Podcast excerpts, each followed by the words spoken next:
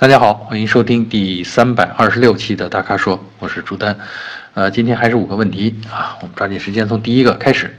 第一个问题呢是我们的粉丝叫张中奇啊，他问的啊，他问的问题我觉得很认真的啊，他在问我，他说老师，皇冠的舒适性到底体现在哪里？你看，普通的问题加上“到底”俩字儿，我我也就得特别严肃认真的回答啊。呃，舒适确实是皇冠最突出的卖点。啊，但是很多人啊，对舒适的体验啊，其实是不太一样的啊。但是如果一套一款豪华车啊，特别是像皇冠这样的啊豪华车，要想立足在这个市场上的话，就得把它的特点做到十足啊。我觉得皇冠确实最突出的特点，也确实就是舒适。啊，我想如果去分的话，到底体现在哪里？我大概分了这么几个方面，按咱们中国消费者，呃，看重的顺序，大概分了这么五个方面啊。第一个呢，就是安静啊，传说中皇冠确实安静。我记得我们在测试上上代皇冠的时候，当时就很震惊，怠速的噪声只有三十几分贝啊，就基本上就是图书馆里边的那个噪音的强度，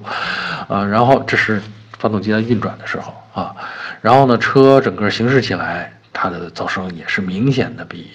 呃，同价位的车啊要低几个分贝啊。别小看几个分贝，在五六十分贝这个范围里边，低几个分贝就意味着明显的安静啊。呃，我说的这个其实后边这个这个噪声啊，说这五六十的这个这个阶段啊，就是现在的新的皇冠。新皇冠的这个测试，我也去亲身参加过啊，去有过这个体验，也比较长时间的去开过这一代就最新一代的这个皇冠。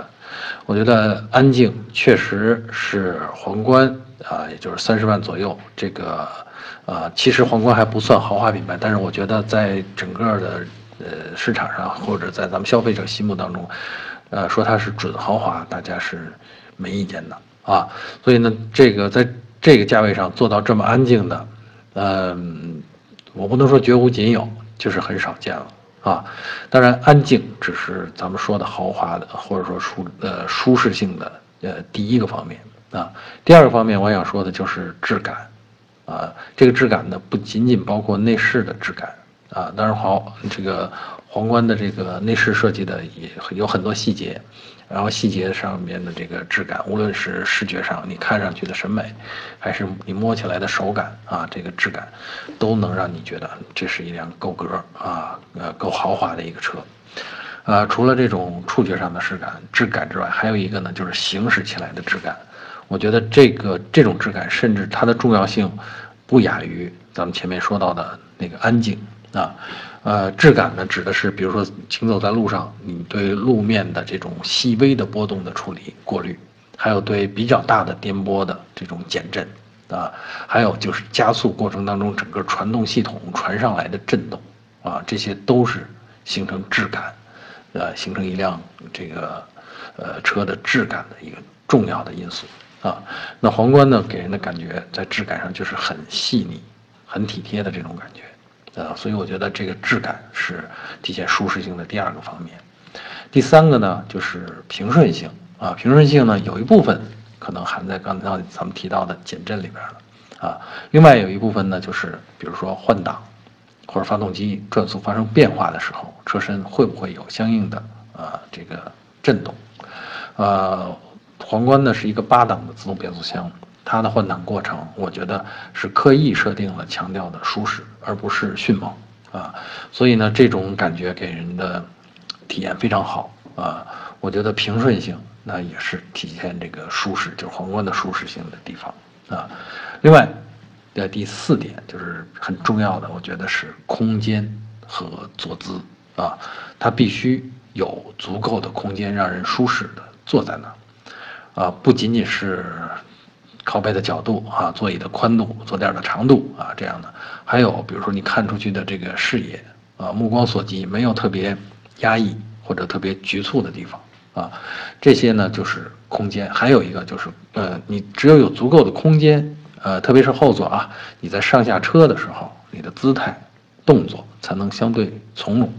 啊。当然，皇冠的后座上有这个可以电动调节的这高配车型啊，电动调节的这个座椅啊，靠背角度可以调。另外呢，有一个手枕，手枕上面能控制空调啊、音响啊这个种种的，甚至座椅按摩呀这些东西。所以呢，给人的感觉呢，就觉得啊很惬意啊，这个空间和坐姿这是舒适性的体现啊。最后一个，其实我想说的呢，就是氛围啊，氛围其实更多的是根据，呃，你落座之后车内的光线，啊，内饰材料的材质啊，特别是与身体能够与身体接触的那部分，你既能看到也能摸到的那些材质，你摸起来跟看上去的这个感觉，应该不会相差太大，甚至摸起来比看上去的感觉还好，这些呢都是氛围，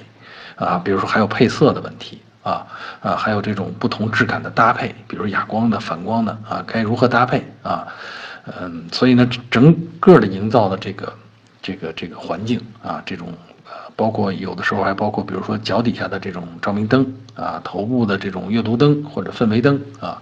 整个营造的这个环境都是影响到舒适性。为什么呢？它直接能够舒缓情绪。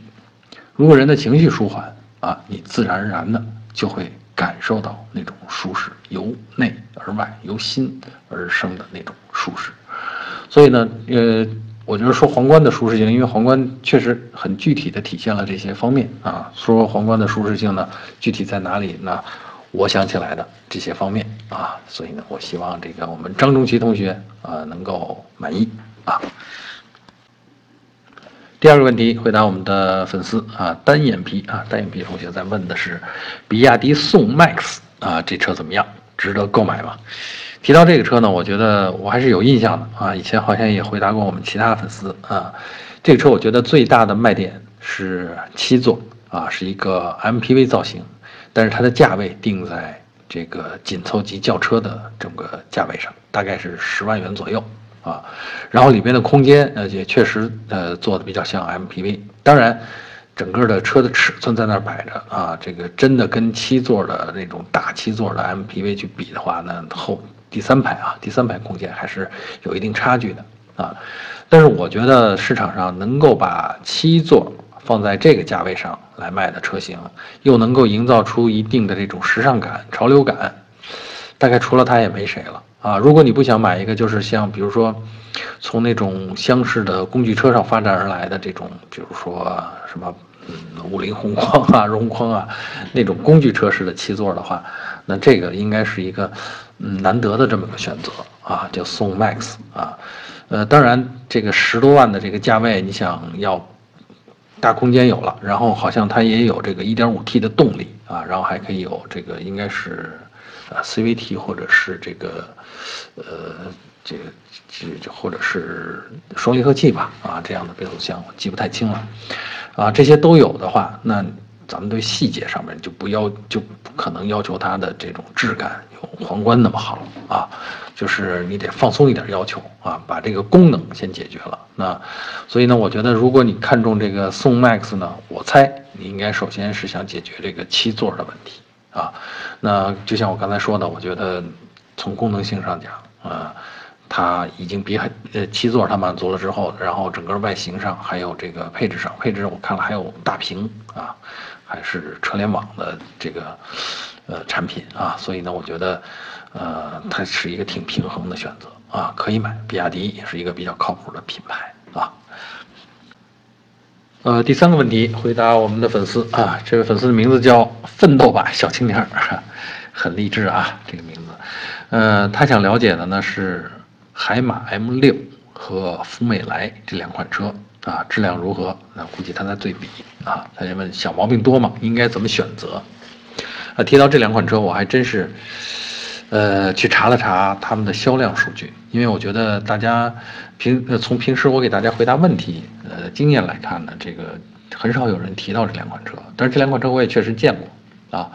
嗯，然后呢，这个 M 六早早几年的时候也确实还开过啊，但福美来呢，说实在的，现在的这个福美来我没开过啊，这两款车放在一起比较啊，我是觉得我本能的先去查了查他们的销量。就是目前啊，近半年来在市场上的销售状况，结果发现呢不太乐观，呃，销量都不大，特别是这个海马的 M 六啊，是越卖越少啊，在最近几个月啊，嗯，这基本上是我不能说它是人家准备退市啊，也许人家在做什么调整，但是呢，一个月卖个千把辆啊，一两千辆这样的销量，跟呃跟跟其他的这个一个月卖几万辆的这个价位的车来比的话。我觉得就能说明一些问题，就是说它的竞争力确实不强，啊，当然这两个车的一大特点呢就是个儿大，啊，然后价位不高，大概八九万块钱，你还能买到自动挡，然后呢轴距呢大概得在两米七左右，啊，这就是十年前典型的中级车，啊，当然这两辆车最原始的这个技术源流啊，也确实是从马六老马六啊，那么延伸延伸过来延展过来的。然后呢，这个国产，呃，叫在自主品牌的手里呢，对老的这个技术结构进行了大力的、大刀阔斧的这种改造和发扬吧，啊，所以呢，这个车呢，我觉得从功能上讲，啊，可以可以用，可以买，但是呢，从这个具体的呃细节上、质量细节上，你就真的不能苛求它了。啊，因为这个价钱在这儿摆着呢。啊，然后呢，这还有我刚才提到的这两款车，我我查的这个八九万的价位大概是自动挡啊，或者是 CVT，或者是这种六档 AT 啊，然后配的是一点五 T 发动机或者是一点六自吸发动机，就是动力挺主流的，嗯，动力我我觉得也没啥问题，就是海马出的这个动力也没啥问题啊，问题就是这个车啊越卖越少了啊，如果你真的是说。就喜欢它，或者说在是呃这个目光所及范围之内，也只有它能够提供比较好的服务啊，那么也可以用啊，但是就是不要对它期待太高啊。这两个车里边要怎么选呢？我如果是我的话，我倾向于选这个呃看起来顺眼、外观看起来顺眼一点的这个福美来啊。呃，当然这是这是我瞎说了啊，因为毕竟毕竟不是我去买，不是我去掏这九万块钱啊，我只是觉得它的外观比较看上去比较舒服而已啊。嗯，我我会倾向于选这个比较成熟的动力总成，比如说六档自动变速箱，然后配上这个一点六自吸的发动机。当然，如果你觉得动力小一点的话，嗯，那个一点五 T 的那个 M 六也可以考虑。啊，但是 M 六有咱们刚才说的那个问题，它越卖越少了啊。呃，第四个问题啊，回答我们粉丝啊，这粉丝的名字叫蔡鹏，我估计是真名啊。他的问题呢是关于长安锐骋 CC 啊，他在问这款车的三大件如何啊，值得购买吗？啊，这个三大件儿我想给大家解释一下啊。呃，据我听说的啊，就是流行的三大件儿的解释呢是发动机、变速箱，还有这个底盘。啊，就是悬挂系统啊，但其实现代的车呢，我建议大家真的别这么去分啊，呃，这可能比较传统，从卡车时代过来的，或者从这个越野车时代过来的，那个时候车身呢都不算一大件儿啊，车身呢是叫叫驾驶楼子，是罩在这个底盘上的啊，呃，现在我觉得啊，这个三大件应该这么定义啊，我同意发动机很重要啊，但是变速箱呢？呃，好吧，变速箱也很重要，因为毕竟有换挡的平顺性啊，这个手动挡有换挡的这种手感啊。那第三大件肯定不是不是这个底盘，不是悬挂系统啊。在我的这个观念里，我觉得要分三现代轿车的三大件的话，应该把第三大件看成是车身啊。呃，我觉得车身的这个无论是它的刚性啊，还有它的这个吸能结构。啊，还有它使用上的，比如说空间啊，还有这，反正总之啊，车身很重要啊。呃，至于锐骋 CC，我觉得这三大件都过关啊，特别是车身，这是比较新的设计啊。呃，无论从吸能来说，还是从美观来说，还是从内部提供的空间来说啊，还有一些工艺细节，我就我都觉得它是合格的当代产品啊。呃，至于这个呃。发动机啊和变速箱啊，其实这两件现在其实是合在一起的啊，因为大多数轿车呢都是这个呃发动机前置，然后呃前轮驱动啊，所以变速箱是紧挨着发动机啊，在制造的时候他们也是一个总成安装到车上的。呃，瑞骋 CC 呢，这个车呢用的是 1.5T 啊，一个156马力的这个四缸发动机，配的是一个六档 AT 变速箱，我觉得这是一个很靠谱的搭配，而且确实我们试驾当中开起来这个动力也确实是那么回事啊，就是很平顺，让你感觉呃挺放心，动力也足够啊，呃，然后呢也也没有什么令人不安的这种噪声和震动啊，所以你从这个意义上讲，呃，它是过关的。啊，特别我还想强调一下，就是国产的现在很多自主品牌都在用的这个 1.5T，呃，配这个呃 6AT 或者是配这个 CVT，这个 1.5T 是这个技术，咱们国产的自主品牌绝对是过关的，大家可以放心啊。所以呢，这个关于瑞城 CC，我觉得是值得购买的一款车。最后一个问题啊，第五个啊，回答我们的粉丝 ZZY，我估计这是姓名的缩写啊。他的问题呢是，呃，瑞虎七怎么样啊？优劣各是什么？他说他想买这款车啊。瑞虎七呢，我觉得还是，哎，挺有就是颜值的啊，就看上去挺有吸引力的这么一款车，是个紧凑级 SUV 啊。嗯，车身的大小呢，有点像这个丰田一汽丰田的这个荣放啊，就是 RV 四啊，这个车，呃，我觉得是很典型的一种就是城市 SUV 吧啊，而且确实瑞虎七呢也基本上就提供这个前驱啊两驱的这个车型，啊，配的发动机呢也是刚才咱们提到的这个 1.5T 啊，它是一个147马力的这么个四缸发动机，而变速箱呢它用的是六档双离合啊，这个。大家也不要对双离合这种谈虎色变啊，大多数双离合，呃，用起来，嗯，除了呃这个这个反应不够敏锐啊，用起来其实没有那么多值得大家顾虑的东西啊，嗯，我觉得呃瑞虎七的这个优点，其实刚才咱们说了，就是挺漂亮、挺时尚的一个设计啊，缺点呢可能是这个受制于成本。啊，这个因为这个自动挡的车型的定价也不过才十一二万啊，这么个价钱，呃，然后车又挺大啊，嗯，受制于成本的一些工艺细节上边，咱们就不能苛求了啊。你比如说，嗯，整个内饰看下来，我就觉得这个方向盘挺难看的啊，其他的地方还可以啊。然后呢，有一些比如说边边角角的地方。嗯，可能摸上去有点拉手啊，然后不够这个，呃，材质呢不够舒服，不够柔软啊。但是主要咱们乘坐的啊，能够经常接触到的这些地方还是 OK 的啊。所以呢，我觉得这个车呢还是一个挺实惠的这么个选择啊，这算是优点吧啊。那劣势呢，可能是这个，呃，这个车的品牌啊，这个我觉得奇瑞。我觉得还好啊，但是看你跟哪些车去比，看你看你用车的周围的这个人是个什么样的眼光，啊，所以这个奇瑞嘛是典型的我们的自主品牌啊，嗯，这个跟合资车啊在大家的印象当中是有一定差距的，而且呢最近的四五年吧，这个品牌的提升确实不像这个吉利那么快。啊，影响力啊，或者是综合素质啊，它提升确实落后于吉利啊。这个呢，所以反映在这个市场的口碑上，反映在大家的印象上，也确实，嗯，可能会会会是个劣势吧。啊，呃，其他的我觉得